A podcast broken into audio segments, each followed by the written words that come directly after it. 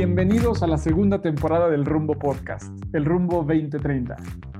Nuestro propósito es inspirar y acompañar a las empresas y a las personas a su mejor versión.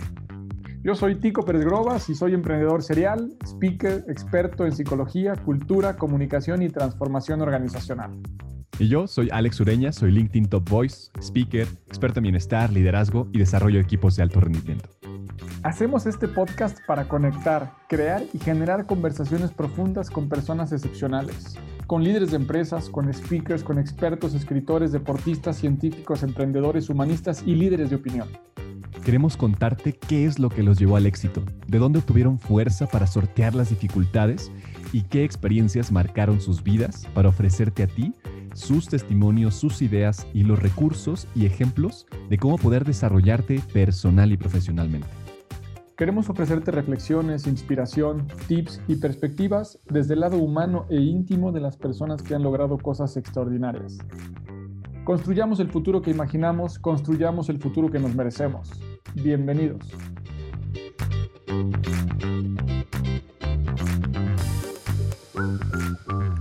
Y acá estamos en vivo nuevamente.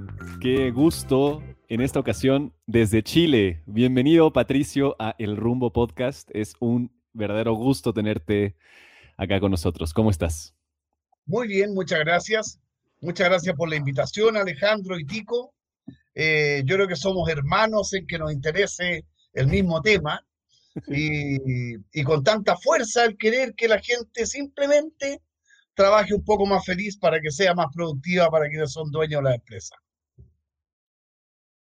Pues muchísimas gracias por estar por aquí, Patricio, para, hablar de, un tema que, como bien dices, nos hermana y nos tiene además eh, muy contentos, muy convencidos de compartir una, misión de vida para poder hacer de las organizaciones un mejor lugar para que la gente no solamente trabaje, sino viva, porque creemos y coincidimos que eso le daría muchísimo significado. Pero para poder entrar a, profundizar un poquito de todo esto, Patricio, eh, sabemos que tienes una carrera increíble eh, tienes muchísimo que, has propuesto, que has dicho, has llevado a algunas empresas a ocupar unos lugares privilegiados en este sentido, a hacer cosas inéditas.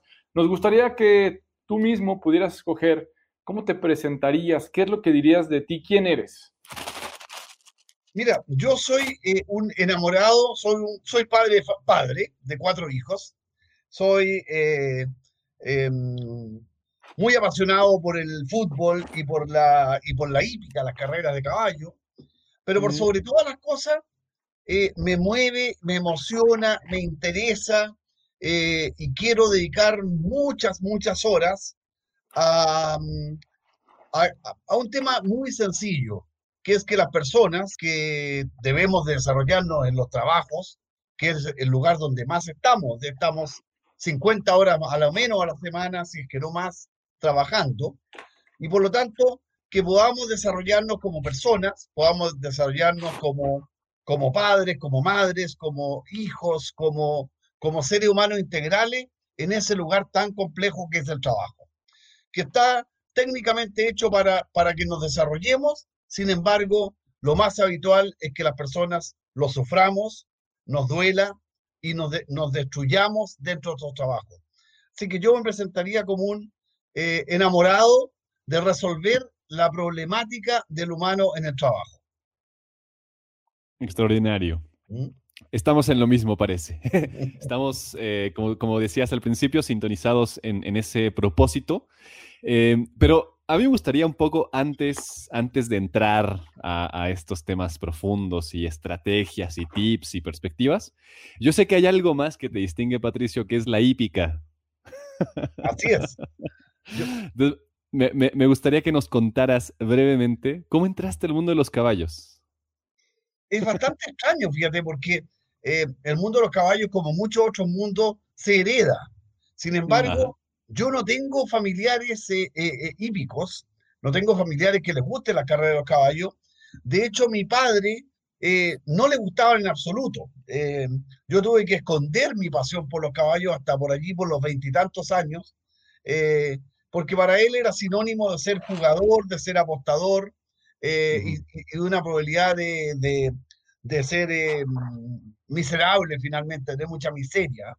Entonces, eh, a mí sencillamente la primera vez que entré a un hipódromo vi la armonía de un caballo de carrera, la belleza de un caballo de carrera, el colorido de un lugar donde corren caballos, eh, para enamorarme y hasta el día de hoy ya, no sé, 40 años después, seguir enamorado por esa pasión que tiene. Las características de las pasiones son eh, incomprensibles, no son racionales, son irracionales. Eh, eh, tanto la razón por la cual me gusta el fútbol y un equipo y no otro es, es, totalmente irracional. Y también es irracional la razón por la cual uno tiene hobbies y por qué invierte dinero y normalmente lo pierde en esos hobbies. Pero a mí es el amor al caballo y al colorido y el olor de la naturaleza lo que me hace eh, ser muy apasionado por esa actividad. Obviamente que he ido al hipódromo de las Américas en la Ciudad de México. Eh, cuando estaba allá, fui y me tocó justo un día donde hubo un diluvio, pero lo mm. disfruté absolutamente igual un sábado completo en el hipódromo de la América. Muy bien. Oye, pensando en esas dos pasiones entre el fútbol, los caballos, ¿encuentras alguna relación entre las dos? Yo creo que los dos te, te sacan de, la, de, la, racionalidad absolutamente. Cuando tú ves el criterio que se produce en los últimos 100 metros de una carrera de caballo, y cuando tú ves el griterío que se produce después de un gol o de México o, de tu equipo favorito, te das cuenta que es una eh, irracionalidad, pero con un nivel de pasión tremenda. ¿ya? Entonces, yo creo que soy, yo soy un enamorado desde ese punto de vista de la adrenalina, de la vida que se vive con adrenalina, y de hecho me incomoda mucho la vida eh, demasiado pacífica, eh, y tal vez si lo traslado eso al, trabajo, eh, sin ser un conflictivo, yo soy una persona que defiende firmemente eh, mis posiciones. Y por lo tanto, muchas veces, para distintas personas, pasé a ser un gerente o un líder incómodo, porque yo no dejo de, de poner el tema de personas arriba de la mesa como un tema clave, central y el más importante, sea quien sea que esté dirigiendo la compañía y sea quien sea quien sea dueño de la, compañía. Porque yo, creo que estoy haciendo eso a favor de, la, de las personas y a favor de la compañía. Sin embargo, a mí me da mucho dolor y ustedes que trabajan en eso también les debe pasar lo mismo, eh, la cantidad de gente que son yes man o yes woman y que dirigen áreas de personas y que por lo tanto eh, solo cumplen instrucciones del número uno, del director eh, o, o, del, o, del, CEO cuando lo que hay que hacer es, tener una propuesta de un proyecto diferencial y que sea una propuesta tan, tan atractiva como la del gerente de tecnología o como la del gerente comercial o como la del gerente de operaciones, de la misma potencia, de la misma relevancia y ojalá ser el 2 de la compañía. El, el, gerente de personas no puede ser el último de la mesa, no puede ser el que sirve el café o reserva la sala, tiene que ser el que lidera la organización completa. Eh, y yo siempre he, hecho eso, lo he hecho en pro de la organización y, donde lo he hecho creo que ha sido muy bueno para la organización, para las personas y para mi felicidad. Qué extraordinario sentir esta pasión, sin duda, cómo vamos eh, llevando nuestras nuestro potencial y nuestra pasión a través de todo lo que nos rodea. Y pones en la mesa ya de entrada algo bien interesante y es esta posibilidad de que los directores, los gerentes de recursos humanos se sienten en el consejo directivo, que tengan una voz y tú dices algo ya a otro nivel y es justamente una, que se conviertan en los directores o que sean el número dos. ¿Cómo lograrlo, Patricio, en la práctica? ¿Qué es lo que está fallando que en realidad no vemos tantos eh, gerentes o directores de recursos humanos que tienen ese impacto. ¿Cómo, cómo cambiar eso? Eh, yo creo que lo, primero y lo más importante es entender que el, que el gerente de personas debe hablar en ingenieril, debe hablar como hablan los ingenieros, no debe hablar como hablan los psicólogos, los periodistas o los filósofos. Eh, debe hablar con números, debe hablar con resultados, debe hablar con metas, y por lo tanto debe poner a la mesa que finalmente eh, la organización, si sigue un plan humano, un proyecto humano, con los asesores adecuados para que ese proyecto humano sea exitoso, lo que va a producir finalmente es ahorro de costos incremento de ventas, ahorro de mermas, mejora de productividad y por lo tanto hay que hablarle al gerente de finanzas en la forma y los números del gerente de finanzas y al gerente general y al directorio de esa forma. Cuando el gerente de persona eh, es, es una persona que es más bien un poeta para su forma de expresar los resultados, eso los poetas en general son respetados solamente entre los poetas, no son respetados por los ingenieros. En Chile, la mayoría de las empresas, yo creo que en México igual, son dirigidas por ingenieros. Y los ingenieros ven números.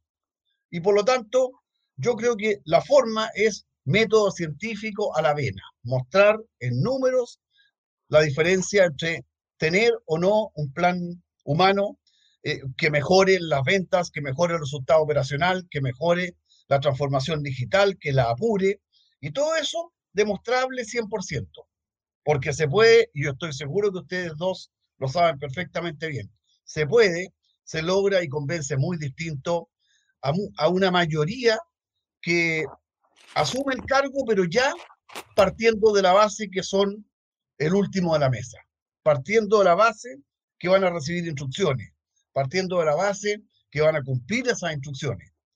Y aunque moleste, muchas veces no hay que cumplir las instrucciones. Hay que hacer una propuesta individualizada y propia del área persona, que es, que es, lo más lejos de cumplir instrucciones, porque a ustedes les debe haber pasado. El gerente general, el CEO, normalmente de personas no sabe, de entrenamiento no sabe, de gestión del cambio no sabe, de, de, de selección de personal por método científico no sabe.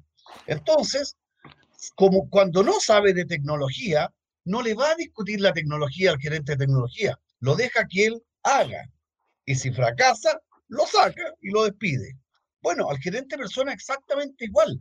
Se le debe respetar con la mala suerte que en los temas de personas todos creen, todos opinan. No todos opinan de, la, de la estrategia tecnológica de una compañía. Sin embargo, de la estrategia de selección, de la estrategia de capacitación, de, las comunicaciones, todos opinan como si subieran. Yo creo que la formación en los magísteres y en los estudios de ingeniería de, estas materias prácticamente no existe. Ni en las mejores universidades hay una formación para los ingenieros, ingenieros civiles, ingenieros industriales, ingenieros que dirigen la compañía, potente en el ámbito de personas. No tienen formación. Por lo tanto, en general, hablan desde la ignorancia. Entonces, la gran ayuda que le puede dar un, un gerente de persona y los consultores de la gerente de persona, como ustedes. Yo no habría logrado el éxito que tuve eh, si no hubiera tenido un grupo de personas internas y externas que fueron tremendamente sólidos para ayudarme en todo ese proyecto. De distintos países, que los tuve ahí al frente de, de los gerentes de la empresa, los tuve al frente del directorio, Tuve, por ejemplo, un mexicano, Raciel Sosa, que lo, que, que lo tuve acá haciendo una muy buena charla, que él era extraordinariamente bueno para eh, eh, rescatar y resaltar la importancia de la confianza en la compañía, que, la gente confía en el gerente general, el gerente general confía en la gente, y todo ese receptáculo de confianza que nunca se puede vaciar. Si uno suma eso, la verdad que va a tener una posición eh, relevante, atractiva. Yo siempre luché por ser el número dos, o sea, el más importante para el gerente general, porque la verdad que yo le decía siempre el gerente de operaciones, el gerente de tecnología, el gerente de riesgo, el gerente general, el, gerente de, Contraloría, todos tienen personas y, y, el que mejor sabe de gestionar personas es el área de personas, por lo tanto, asesórense con nosotros. Claro, a ver, pero entramos en diferentes temas muy amplios. Me gustaría eh, ir eh, quizá estudiando cada uno por separado, Patricio, porque esto, eh, como, como bien dices, casi todas las áreas en las organizaciones hablan de personas, proponen cosas sin el conocimiento necesariamente a fondo. Pero me gustaría todavía un pasito atrás, ¿no? Porque al final, como seres humanos, sin saber muy bien en qué momento pues nos vemos inmersos en una dinámica en la que trabajamos prácticamente la mitad de nuestra vida. Nos pasamos en el trabajo gran parte de nuestra vida. Y sin embargo, se habla muy poco de cómo poder conciliar la felicidad, el bienestar, el desarrollo en estos lugares, ¿no? Me encanta tu TED Talk, me fascina eh, cómo vas contando toda la historia. Quien no la ha visto, vayan, visítenla, porque verdaderamente es un recorrido muy lindo en todo este sentido. Incluso nos invitas a pensar desde Aristóteles, ¿no? Cómo ya hablaban de la felicidad, de cómo era uno de los principios o de lo que más se buscaba, pero también hablas en la modernidad cómo eh, se, declara como un derecho humano ser feliz en el trabajo, pero de pronto parece que eso está escondido. Parece que en algún momento el ir a trabajar se volvió una obligación y era una cosa seria, una cosa en donde teníamos que tomarlo muy distinto a las pasiones, muy distinto a los gustos, en donde era difícil que cupiera la adrenalina, la amistad, diferentes vínculos, la realización, la curiosidad, el juego. Y entonces nos vemos, eh, tanto Chile como México, ¿nos recuerdas? Con unos indicadores terribles, porque somos de los países que más trabaja en el mundo y menos productivos somos y más infelices somos en el trabajo. ¿Cómo, cómo abordar esa historia desde el comienzo, Patricio? Mira, yo creo que, que mm, habemos muchos que estamos intentando ser pioneros eh, eh, en, esa realidad. Ahora, eh, es difícil, ¿ah? porque en realidad yo siento que la gran mayoría de los presidentes de directorio, dueños de empresas, gerentes generales en Chile y en México, no creen en la felicidad de las personas y no creen que la felicidad va a generar productividad definitivamente no lo creen, a pesar de que la ciencia y el método científico lo dice por todos lados. Em, yo siempre decía a los distintos directorios empresas donde trabajé que yo les podía poner 50 estudios sobre la mesa que dicen que las personas felices logran un mayor nivel de productividad. 50. De, de las mejores eh, consultoras del mundo, de las mejores universidades del mundo, de los mejores expertos del mundo. Y yo les, les decía, por favor, ustedes, eh, que, les gusta más bien la presión, el maltrato, el abuso como, como modalidad de, generar producción, por favor póngame un estudio de alguna universidad seria, de Ernst Young o de Price o, o de Deloitte o de mm, Accenture o de cualquiera de ellos, que diga que el maltrato va a generar mayor nivel de productividad. Porque el mismo día que ustedes me pongan ese estudio adelante, yo dejo mi, insistencia en que, en que sea la felicidad la, que tenga que bregar, eh, que, que tenga que campear en, esta empresa. Y nunca hubo uno que me dijera, mira, aquí está el estudio. ¿ya? Por lo tanto, funcionan desde, la, desde, la, desde el no método científico, a pesar de ser tan fuertemente eh, estudiosos del método científico para ser ingenieros y finalmente dueños de empresa, funcionan desde el no método científico. Entonces, futbolísticamente, constantemente se meten autogoles. Constantemente pierden 2 y 3-0 en base a solo autogoles. Ahora, eh, afortunadamente en todos los países y en todas las, las sociedades hay pequeños grupos y yo me atrevería a decir que al menos en Chile alrededor de un 20% de las empresas están andando por el camino de, de la felicidad, del buen trato, del afecto, de la confianza como una, como una metodología de, liderar que genere productividad mayor. Y lo que, está, lo que está empezando a ocurrir, mucho más lento que lo que nosotros quisiéramos, ¿no es cierto? Es que los jóvenes con más talento están tendiendo a ir a cierto tipo de empresas y no a otras, que son aquellas donde se pueden desarrollar, donde existe la posibilidad de, ser feliz, donde existe la posibilidad de ser escuchado, donde existe la horizontalidad como forma de, administrar la compañía y donde es grato estar, donde uno no, no va por obligación, sino que va porque le gusta ir. Entonces, eh, mientras más uno ponga estudios relacionados con la felicidad y la productividad, hechas por las grandes consultoras del mundo, eh, y, todos los años uno puede volver a encontrar las consultoras del mundo volviendo a decir estas cosas. Este año solamente el 2020. Accenture publicó un, eh, artículo eh, larguísimo diciendo esto. Eh, Price Waterhouse publicó, otro artículo larguísimo diciendo esto relacionado con la pandemia. Relacionado con la pandemia y con la necesidad nuevamente de salir de la pandemia con un estilo de liderazgo distinto. Entonces, Yo no tengo ninguna duda, yo sé que ustedes no tienen ninguna duda, y yo estoy a la espera de que la generación actual de personas de 60 y 70 que dominan las empresas en Chile y, probablemente en Latinoamérica, finalmente salgan, porque yo ya no tengo esperanza, después de 20 años en eso, que esa generación cambie su modo de pensar. No lo van a hacer. No lo van a hacer porque ya, ya vienen 40 años armados de esa forma, ya no tienen la flexibilidad, no tienen la capacidad, no tienen la competencia para pensar distinto. Pero viene una generación de, del orden de 40 años, 45, que va a empezar rápidamente a tomar los liderazgos de la compañía. Y yo tengo la, tengo la confianza de un cambio irreversible en, en ese grupo. Un cambio irreversible tendiente a lugares de trabajo con mayor nivel de felicidad o mayor nivel de satisfacción o mayor nivel de afecto o mayor nivel de confianza o mayor nivel de cooperación, porque el gran punto hoy día es que vamos a salir de la pandemia y de la realidad del, del, trabajo ingrato cooperando, no compitiendo. Mm. Qué, qué, interesante este recorrido, Patricio. Eh, me llama muchísimo la atención, claro, al final hay gente que no va a cambiar, no, hay gente que no podemos entrenar ya.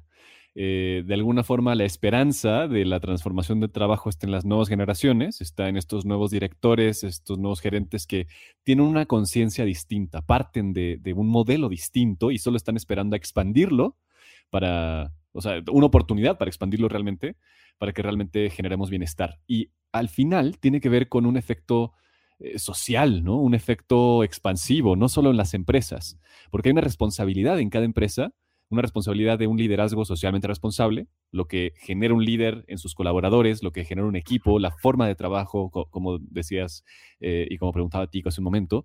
Y esto va a tener también una forma de relacionarnos, una forma en la cual nos vamos a mirar unos a otros, una forma en la cual vamos a eh, querer o no querer trabajar, estudiar o no estudiar. A lo que voy es, ¿cómo podemos empezar a crear este mundo nuevo, esta, eh, cómo podemos eh, reimaginar el sentido del trabajo hoy sin esperar a que estos dinosaurios salgan de estas grandes empresas, de estos corporativos? ¿Qué podemos hacer ya? ¿Qué, estrategias tú implementarías y nos recomendarías a todos los que escuchan? Yo creo, Alejandro, que en las grandes empresas es, es muy difícil el camino y tal como lo dije anteriormente, yo no tengo la confianza de que eso sea posible en un plazo corto.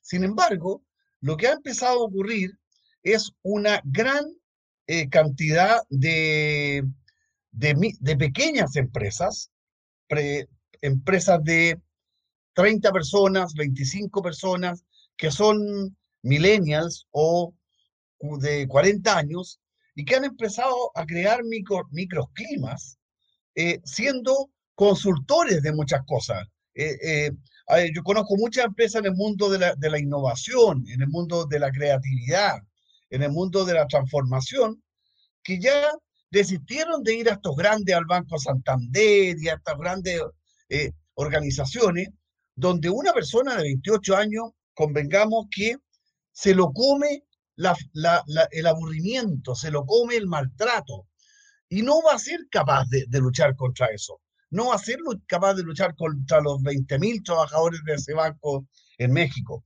Eh, no va a ser capaz contra esa, esa cúpula de gente entre 60 y 70 que ya vive mucho tiempo haciendo eso. Entonces, empezaron a haber muchas empresas más pequeñas que están haciendo pequeños emprendimientos y donde el ambiente es absolutamente distinto, donde la horizontalidad es una realidad, donde la cooperación es real y es genuina, donde la confianza existe en el día a día y donde el estilo de liderazgo es otro. Porque el gran problema de fondo eh, es que qué formación de liderazgo tienen, tienen las personas que ya estuvieron mucho tiempo. Una formación de un liderazgo dictatorial, militar, abusivo.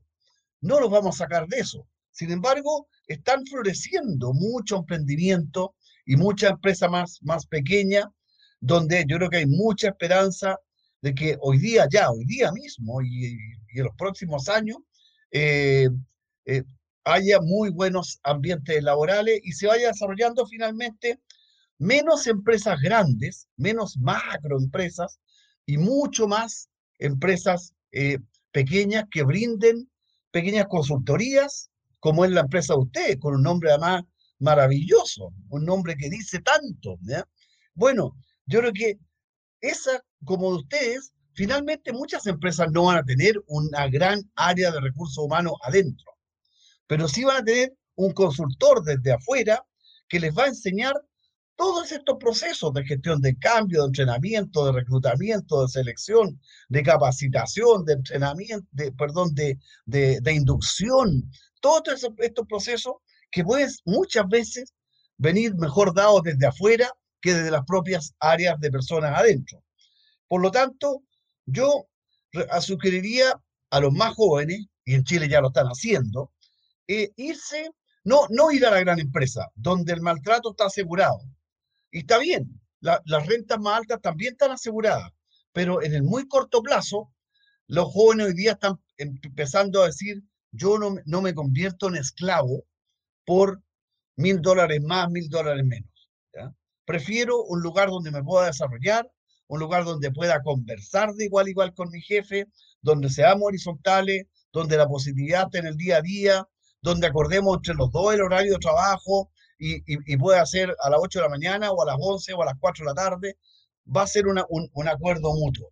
Yo creo que la forma de hoy día empezar es empezar en pequeños emprendimientos de, de 5, 8, 10 o 20 o 30 personas, donde se crean eh, ambientes mucho más florecientes, mucho más promisorios que lo que son las grandes empresas.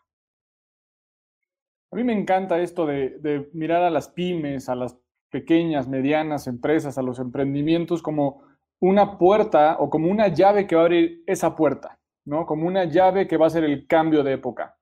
Sin embargo, me resisto a, renunciar a la posibilidad de que esas personas que hoy están a cargo de, las, de algunas organizaciones, que tienen gente a su cargo y que tienen un paradigma todavía viejo, que siguen pensando un poco como estábamos describiendo ahora, eh, y veo una pequeña ventana, veo un, pequeño hueco en el que tenemos que aprovechar y ser muy insistentes, ser incansables, eh, tener mucha esperanza, como, como decías, Patricio, porque yo creo que a lo mejor no van a cambiar por convicción, pero van a cambiar por conveniencia. ¿Sí me explico? Es decir, con esos mismos números, Patricio, decir, a ver, no podemos convencerlos desde, desde la parte filosófica, que lo sabemos, desde la parte humana quizá, pero sí al momento que van comprobando que conforme pasan los años se vuelve cada vez más difícil lograr los resultados que podían tener con el modelo anterior. ¿Qué es lo que está pasando? Yo veo una pequeña revolución en las empresas grandes en donde los jóvenes, los millennials, eh, y bueno, ya ni siquiera es un tema tanto ahora de generaciones, pero estas nuevas generaciones ya no aceptan, como decías, vender su vida o vender su alma por un sueldo. Y entonces, ¿qué es lo que hacen? Pues deciden no ir a trabajar, deciden tener rotación, deciden eh, tener ausentismo, por ejemplo. Y entonces todo eso empieza a impactar en el negocio a manera de indicadores, a manera de productividad y a manera de rentabilidad. Y entonces veo que estos líderes están preocupados por eso, por la rentabilidad, no por la gente. Cuando empiezan a ver que no hay forma, y es algo que decimos mucho, no hay forma de que si las personas no están bien, las empresas estén bien. Y entonces la única forma de jalar la línea de resultados es poder abrazar a la gente, es poder escuchar a la gente. Que si la vieja fórmula era tener las respuestas adecuadas, hoy la nueva fórmula es poder tener las preguntas adecuadas. Que si antes era decirle a la gente qué hacer, era hoy poderlos invitar a que juntos podamos pensar y construir una nueva manera de colaborar, como decías. Porque hace rato lo planteabas muy bien y me parece que ese es un gran reto que tenemos, dejar de competir para colaborar. Y en este caso, estos líderes creo que tienen que dejar de oprimir para colaborar. Así que yo ya veo este cambio que surge, pero yo nos invitaría y a la gente que nos ve y que nos lee, de decir, ¿cómo, qué sí podemos hacer ¿qué estaría en nuestro alcance todavía para no tener que esperar que los siguientes 10 años sean el meteorito que acabe con estos dinosaurios y que seamos nosotros de otra manera, ganándole un poquito de tiempo al tiempo, en que podamos aventajar a estas grandes empresas? ¿Qué piensas, Patricio, con esto? Pienso que eres un soñador admirable y, que hay que, seguir a los, hay que seguir a los soñadores como seguía Sancho Panza a Don Quijote. Así que eh, sí, es una mirada quijotesca que la encuentro admirable, eh, que creo que en algunas ocasiones eh, se genera el espacio, pero en otras ocasiones este, conjunto de personas que, que, que ha vivido una vida enriqueciéndose, porque en general son líderes que les ha ido bien económicamente hablando. Entonces, están llenos de lujos, llenos de casas, de yates, y todo esto a través de esta vía, vía, vía de liderazgo a la antigua. Entonces, hablaba el otro día con la hija de, uno de estos empresarios eh, y me decía, va a ser bien difícil que tú lo convenzas porque a él ya le resultó. Él ya tiene 40 millones de dólares y partió con 200 mil dólares con este método de, la opresión y, de, de la falta de cariño hacia la gente. Entonces, difícilmente ahora, la hija que tenía 45 o tiene 45, eh, ya lo ve distinto y yo creo que muy rápidamente va a poder ocurrir el cambio en ese momento.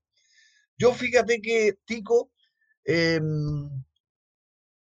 Creo que no se debe perder la esperanza, creo que se debe luchar, sobre todo cuando hay algún tipo de cambio, cuando, cuando entra un gerente distinto, cuando entra un director distinto. Eh, será la esperanza del cambio. Cuando siguen lo mismo es muy difícil, porque yo te voy a agregar un, factor que, mm, que, te voy a sorprender, pero en, en mis estudios con, con eh, un par de universidades norteamericanas, una australiana, uno termina concluyendo que hay una cierta característica de los líderes que los hace muy difícil de cambiar, y que es la psicopatía. Eh, hay, eh, si tú tomas cualquier profesión normal, profesor, jardinero, chofer, enfermera, psicólogo, lo, que a ti se te ocurra, hay alrededor de un 1% de eh, psicópatas. Y, sin embargo, cuando se ha estudiado los CEOs y los presidentes de directorio, o sea, el jefe del CEO, se ha encontrado, tanto en Australia como en Estados Unidos, que el 21% de ellos eh, son, tienen características abiertamente psicopáticas. Mucho más los que son hombres que los que son mujeres. Eh, entonces, cuando tú te enfrentas a un psicópata eh, y que la forma de hacer empresa es de psicopatía, porque se acostumbran a ponerle sobreprecio a las cosas sin importar que la gente sea pobre y no las pueda comprar. Se acostumbran a coludirse con el otro para tener precios que, los, que, que les convengan a todos en contra, de, en contra de la población se acostumbran a traicionarse mutuamente sin importarle las características humanas. Entonces, eh, esta característica de que uno de cada cinco CEOs es, es psicópata y tiene características psicopáticas eh, clarísimas, te, te muestra que contra los psicópatas no hay ninguna posibilidad de luchar. Cuando, tú estás frente a un gerente que no es psicópata, lo que yo le recomiendo a la persona es cambiarse de empresa. Porque los psicópatas se rodean además de cínicos. Eh, cada psicópata logra construir un grupo de cínicos que todos los días le dice que bien lo estás haciendo. Y no te quepa duda que cuando Hitler tenía ciertas eh, prácticas, tenía un grupo en su entorno que le decía, muy bien, señor Hitler, que bien lo hiciste ayer, mataste 24 mil, esto está extraordinario, está salvando al mundo. Bueno, ese mismo hecho ocurre a nivel de las empresas, que los CEOs y los presidentes del directorio hacen atrocidades a nivel humano constantemente, Sin embargo, hay un grupo bajo ellos de, de cínicos y sobre ellos de aprovechadores que sacan partido de toda esta psicopatía, sacan partido económico en el valor de las acciones, en las ventas, en, en las fusiones, etc. Entonces, hay una parte de las empresas que yo pienso que son eh, irreversibles. Ahora, es cierto, Tico, que hay otra parte de las empresas que son salvables y que son factibles de luchar y donde hay que eh, eh, lograr con confianza instalar líderes positivos, donde, donde puede haber esperanza, hay multinacionales donde uno se asegura a través de prácticas más, más transversales lo, lo que tú esperas que ocurra. Por lo tanto, tienes razón, no hay que darlo por perdido. Hay una parte de las, de las empresas que hay que darlas por perdidas, porque ya están tomadas por los psicópatas. Eh, cosa que también yo creo que ocurre en la política. O sea, también yo creo que hay una, una cosa de psicopatía, mezcla con el narcotráfico y al final algunos son incambiables. No tienen posibilidad de cambiar. Ahora, eh, yo creo que si, que si logramos que un 40% de las empresas hoy día cambien y logramos que ese 40 se transforme en un 60, vamos a ir paso a paso lográndolo.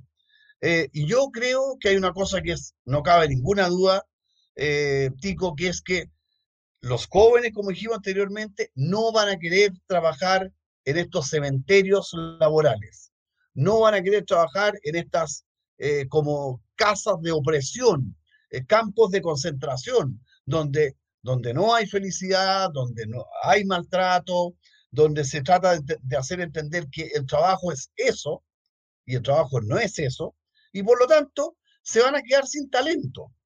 Y eso yo creo que va a ocurrir en un corto plazo. Yo creo que, por decir algo, en 5 o 10 años, van a haber muy pocos jóvenes sanos que van a querer trabajar con líderes psicopáticos y y, opresores. Muy pocos. Y va a haber afortunadamente muchos lugares donde van a poder desarrollarse ese, ese tipo de jóvenes. Y muchos lugares donde la llegada de Alejandro y de Tico va a ser vitoreada con felicidad y no interpretada como los que vienen, los gorditos de la felicidad. Mira, ese tipo viene de la felicidad, como, como decían aquí en Chile de un amigo mío que se llama Ignacio Fernández, que es un gran consultor que está hoy día viviendo en España, chileno, pero cuando llegaba a mi empresa, mi gerente general, como para reírse, ah, llegó, llegó el guatoncito, el gordito de la felicidad, tratando de, de, ningunearlo, de ridiculizarlo, ¿ya?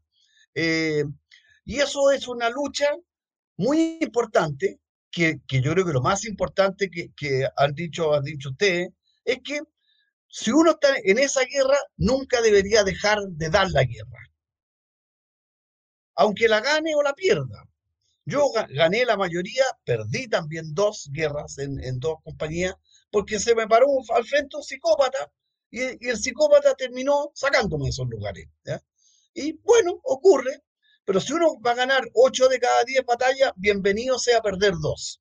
No importa. La gente sintió que el mensaje que yo di era más importante que el que ganó por, por el poder, por el maltrato y por el abuso. Qué interesante esta visión, Patricio. Es ya como el molino, justamente, ¿no? Ahí está la, visión del Quijote, pero nos muestras el molino del otro lado, dándonos un par de golpes y un par de baldes de agua fría. Creo que esta estadística que, mencionas y de la cual parte esta, esta visión es, tremenda, es impactante.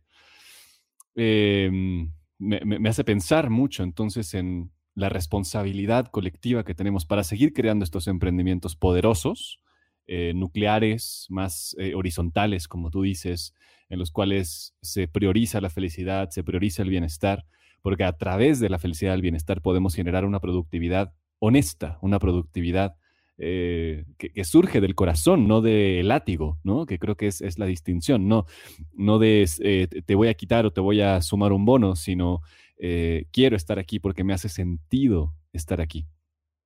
Entonces, muy interesante. A mí me gustaría entonces ir hacia este lugar y mirar las dificultades. ¿Qué está en contra de la manifestación concreta en, en la economía de estos grupos, de estas empresas. Es decir, hay un ecosistema emprendedor, existe. Es mucho más potente en Europa, mucho más potente en Estados Unidos, en Latinoamérica están haciendo. Chile es uno de los centros de desarrollo de emprendimiento más grandes de Latinoamérica. ¿Qué tenemos que hacer para potenciarlos y cuáles son los riesgos eh, de que esto no suceda?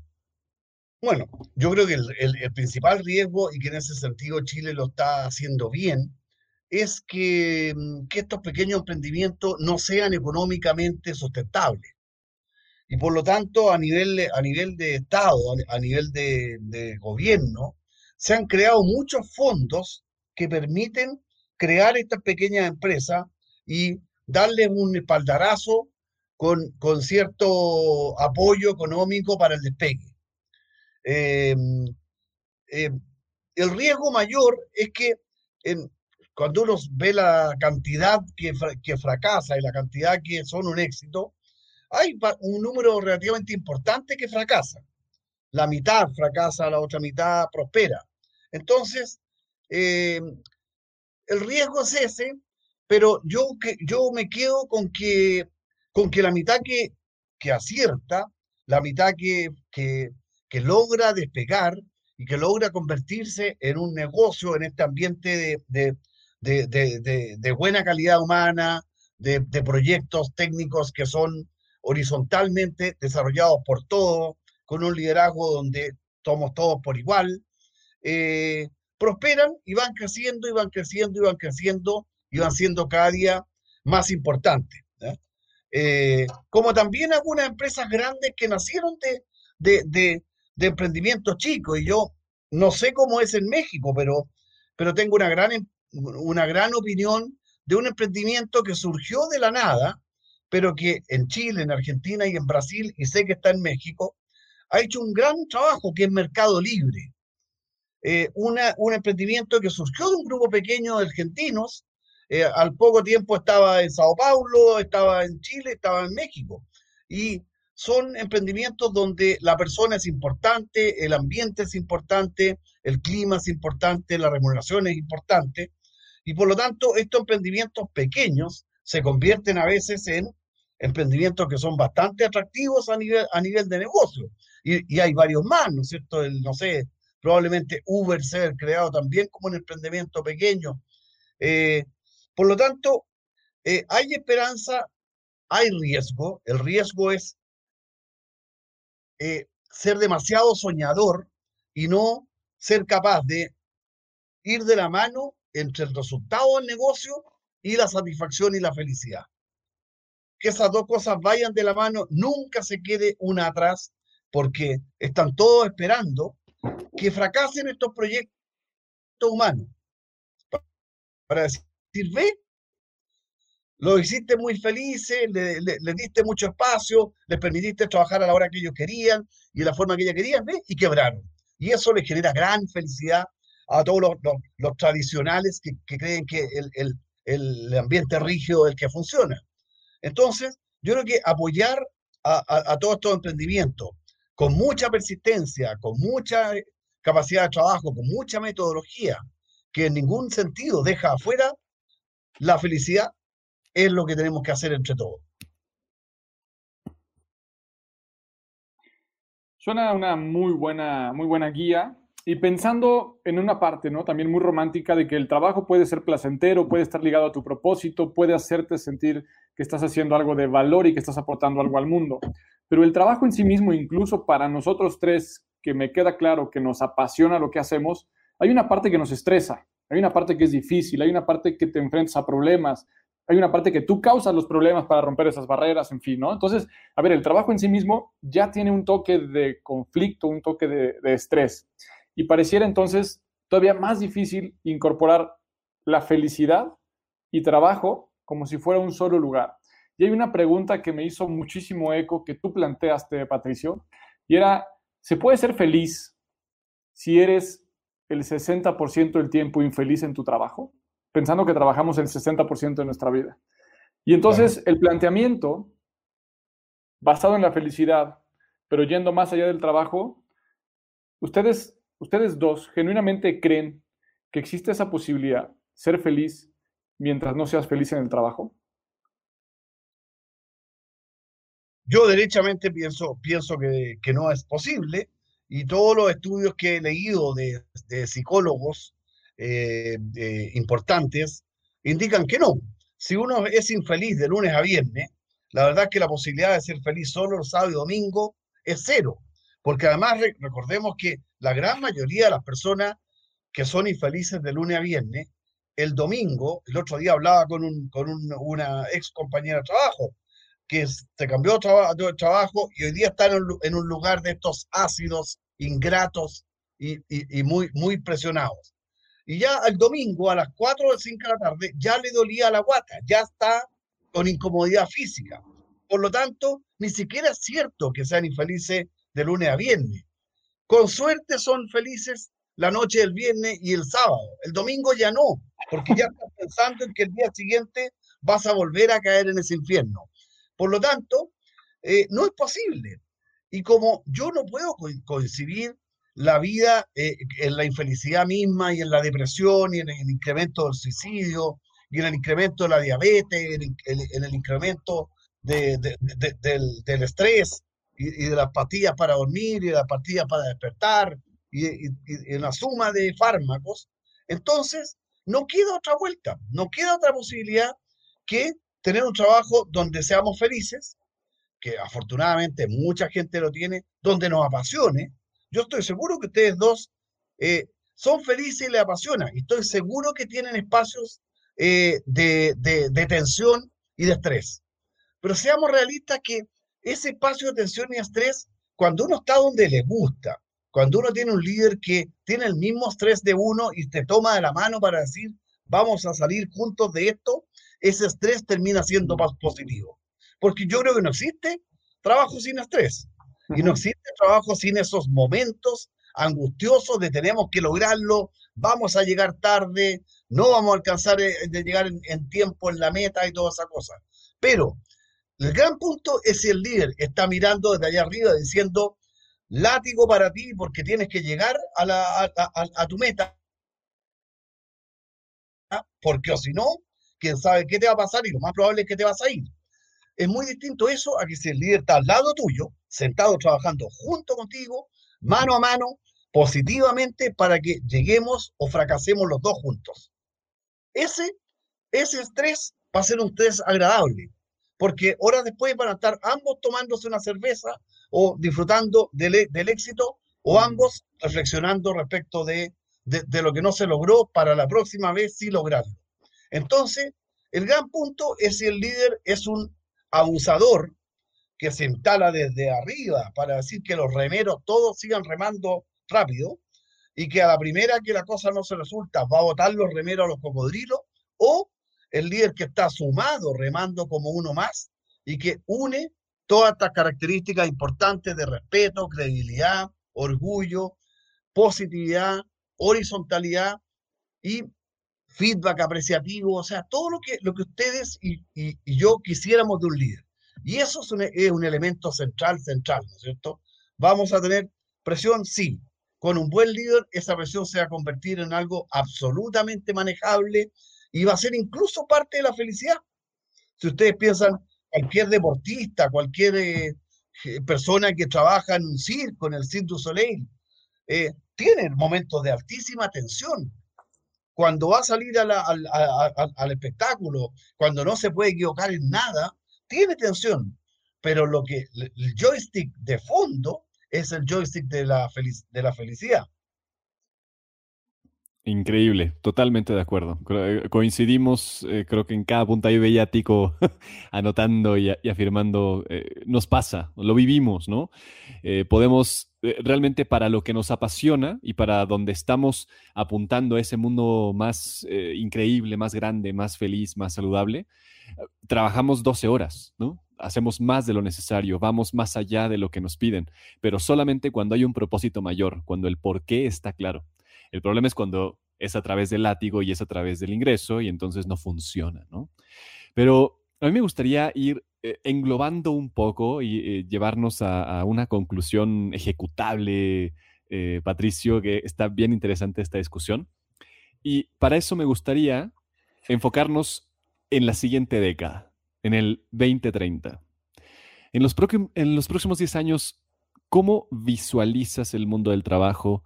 ¿Qué te gustaría ver? ¿Qué cosas te gustaría que existieran ya? ¿Qué es lo que tenemos que hacer para llegar ahí? Eh, mira, yo veo lo siguiente.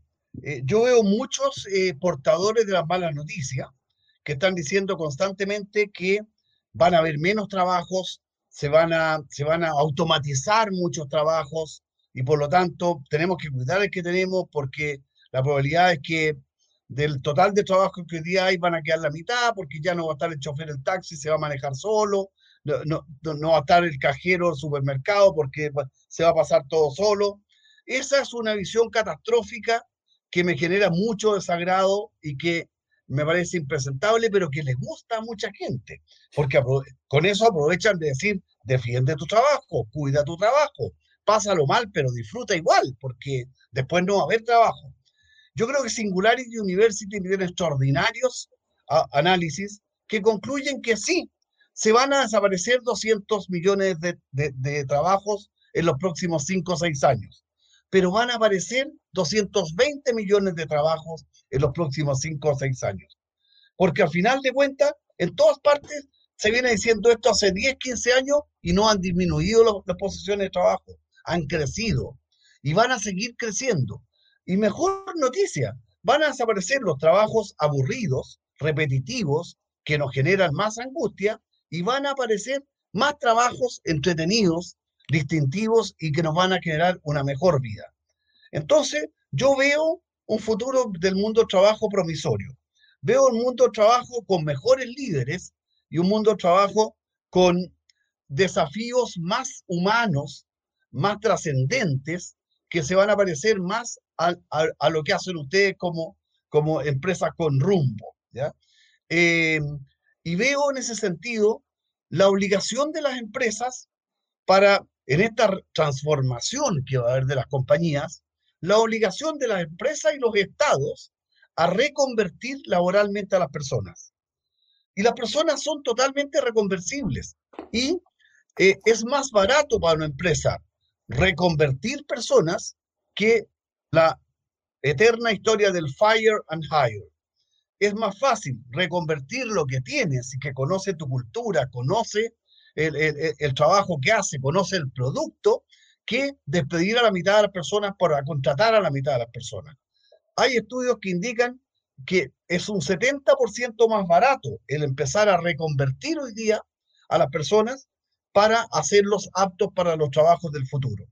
Yo veo un mundo con más trabajo, veo un mundo con mejores trabajos, veo personas eh, reconvertidas a pegas más entretenidas, a trabajos más entretenidos, y veo un liderazgo eh, más positivo, eh, más trascendente, más importante para la, humanidad y mucho más colaborativo en el futuro que lo que está hoy día.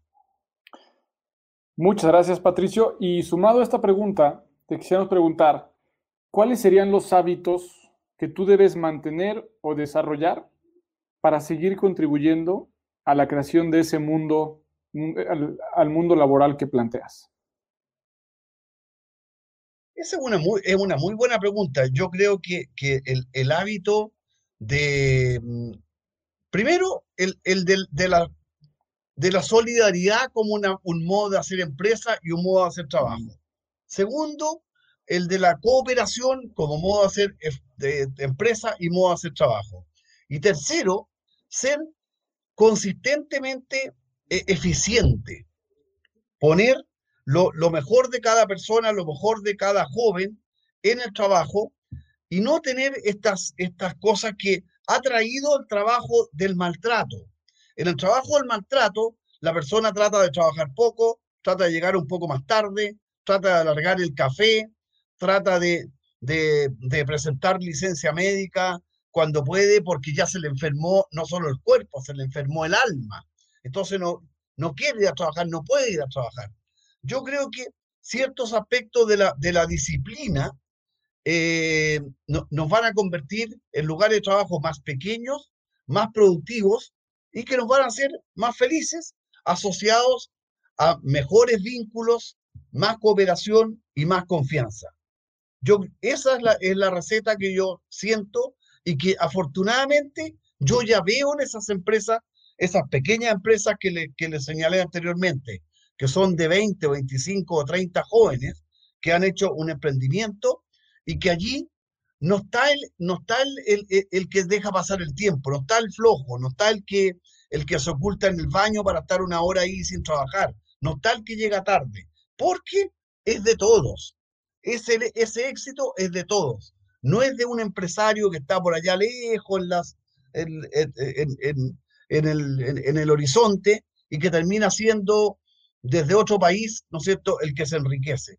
Es el grupo completo que se, se enriquece y juega, se apasiona y vive feliz por lo que está logrando en esa compañía. Interesantísimo, esa receta está fenomenal.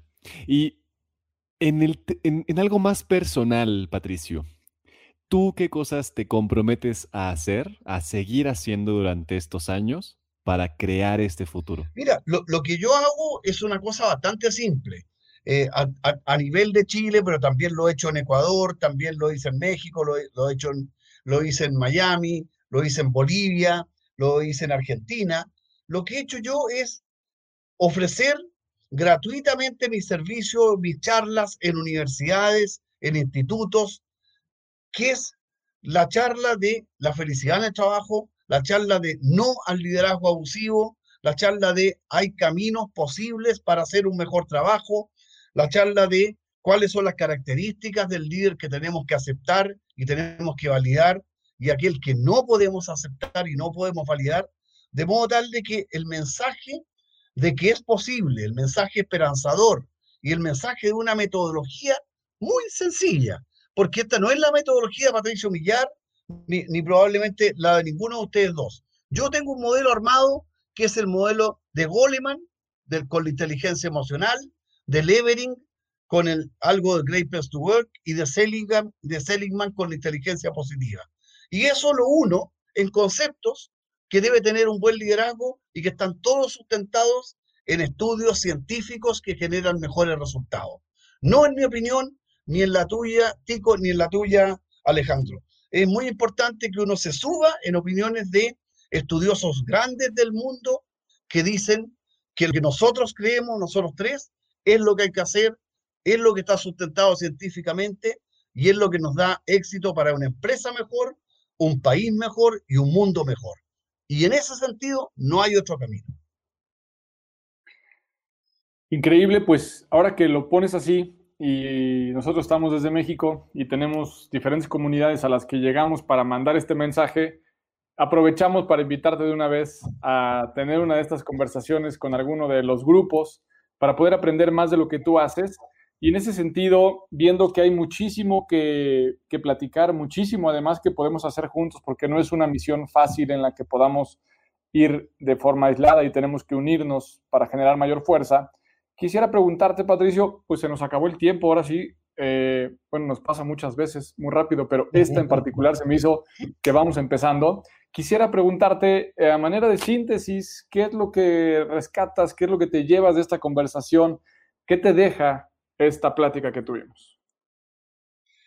Bueno, a mí me deja una emoción positiva en, tiempos donde la emoción que, que ha, guiado al mundo es de rabia, de pena, de angustia. Eh, me deja una emoción de, esperanza, de, ilusión y de capacidad de reconstruir eh, lugares de trabajo mejores para mejores humanos en la Tierra. Creo eh, y desde que ustedes me invitaron y desde ya les acepto la invitación a cualquiera universidad o a cualquier organización mexicana que quiera tener una conversación conmigo, absolutamente gratuita, porque esto es un, es un, una, un, un, mensaje que es importante para el mundo. Eh, y, y, no es que seamos mesiánicos, pero sí hace falta más personas que digan esto, porque hay demasiados que dicen lo otro y demasiados políticos y otros que no dicen nada. y por lo tanto entre los que no dicen nada y los que dicen lo, contrario, eh, somos pocos los que tenemos que andar pregonando esto y yo creo que los que, los que lo hacemos, lo hacemos un muy, muy buen, eh, eh, muy buen futuro al mundo. A mí la emoción que me queda es una emoción positiva, de esperanza, de, genuina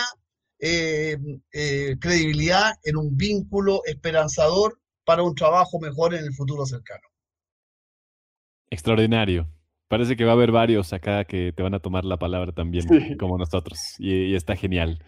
Eh, porque totalmente de acuerdo, hay que hacer un balance y más eh, cuando es nuestro propósito y más cuando hay tanto en contra. Entonces hay que seguir, hay que seguir desarrollando, hay que seguir trabajándolo. Yo digo, ya para, para cerrar, me encantaría que si tú pudieras poner en un, en un espectacular en medio de una gran avenida allá en Santiago, ¿qué pondrías en ese titular? ¿Qué mensaje te gustaría que todos los chilenos, todos los latinoamericanos vieran?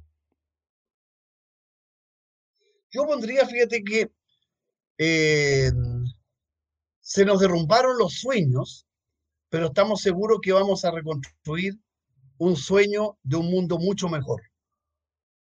Porque este, el año de la pandemia y el año de las crisis que hemos tenido se nos derrumbaron demasiadas cosas. Sin embargo, es la mejor oportunidad para construir y reconstruir un mejor trabajo, una mejor vida y mejores personas. Y, veo con susto a veces que estamos viendo que empiezan a renacer las mismas conductas y las mismas eh, cosas negativas del pasado. Por lo tanto, vamos a reconstruir sueños mejores que los que teníamos anteriormente. Yo también lo creo, también lo creo, lo, vemos semana a semana, y yo me quedo con esta, con esta analogía que nos hacías del remar, ¿no?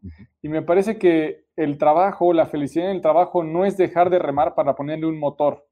El tema es la posición que ocupamos para remar juntos o para llegar a un mejor destino, en el que cada uno a lo mejor no tiene que agarrar el mismo remo, tiene que hacer una función, pero que el compromiso para el bienestar de todos sea equitativo y sea parejo. Y por otro lado, por los comentarios que leía por ahí, ¿no? De, varias personas, en donde decían, hoy el momento histórico, al momento de haber tantas empresas que cerraron operaciones o al tener ciertos eh, retos en esta crisis también económica, pareciera que eh, la gente está más limitada a permanecer en su trabajo, aún aceptando estas prácticas psicopáticas, ¿no? Entonces, eh, me, quedo pensando cómo un evento como este puede, pareciera, jugar un poco a favor de este tipo de prácticas o liderazgos antiguos en donde pueden someter con mayor facilidad porque hay menos oferta laboral. Y en ese sentido es como esta invitación otra vez, ¿no? A decir, ¿qué tendrá que pasar para que la gente pueda renunciar a su trabajo para contratarse en el cumplimiento de sus sueños? Eh, mi Alex, ¿tú con qué te quedas? ¿Cómo te vas con todo esto? Sí, no, contento, eh, siempre con mucha gratitud, mucho aprendizaje y una certeza de que vamos por el camino correcto, una certeza de que hay que seguir construyendo eh, no solo el mensaje, sino los emprendimientos, los proyectos, darles vida y, seguir inspirándonos entre todos, generando esta red para que realmente en esta década podamos ver vivo eh, este, este mensaje, ¿no? que podamos experimentarlo, que podamos eh, traducirlo a resultados, que podamos traducirlo a una economía más próspera, que no nos quedemos atrás, sino que al contrario, podamos demostrar y, en 10 años poder reunirnos, tomarnos un buen vino y decir, lo logramos, ¿no? Eh, vamos bien, vamos por buen camino. Así que eso, Patricio, muchísimas gracias por aceptar esta charla, por participar con nosotros y nos vemos muy pronto. Muchas gracias. Tenemos la tarea de resignificar nuestro trabajo, de presionar a políticos y empresarios eh, y, crear un mejor mundo y yo creo que eso es posible porque el 2020 está perdido, pero el 2021 es el momento para rearmar otro tipo de trabajo, con más trabajo y con mejores trabajos. Gracias por acompañarnos en este capítulo y muchas gracias por llegar hasta el final. Celebramos estar cerca de ti y te invitamos a que sigas tomando acción para continuar rumbo a tu mejor versión. Son muchos los que creen que no se puede. Son muchas las malas noticias, son mayoría los que prefieren quejarse que proponer. Tú diste un paso rumbo a tu mejor versión. Invita a alguien más a que también lo dé contigo. Sigue y taguea a Empresas con Rumbo tanto en LinkedIn como Facebook e Instagram o en los perfiles personales de Alex o míos.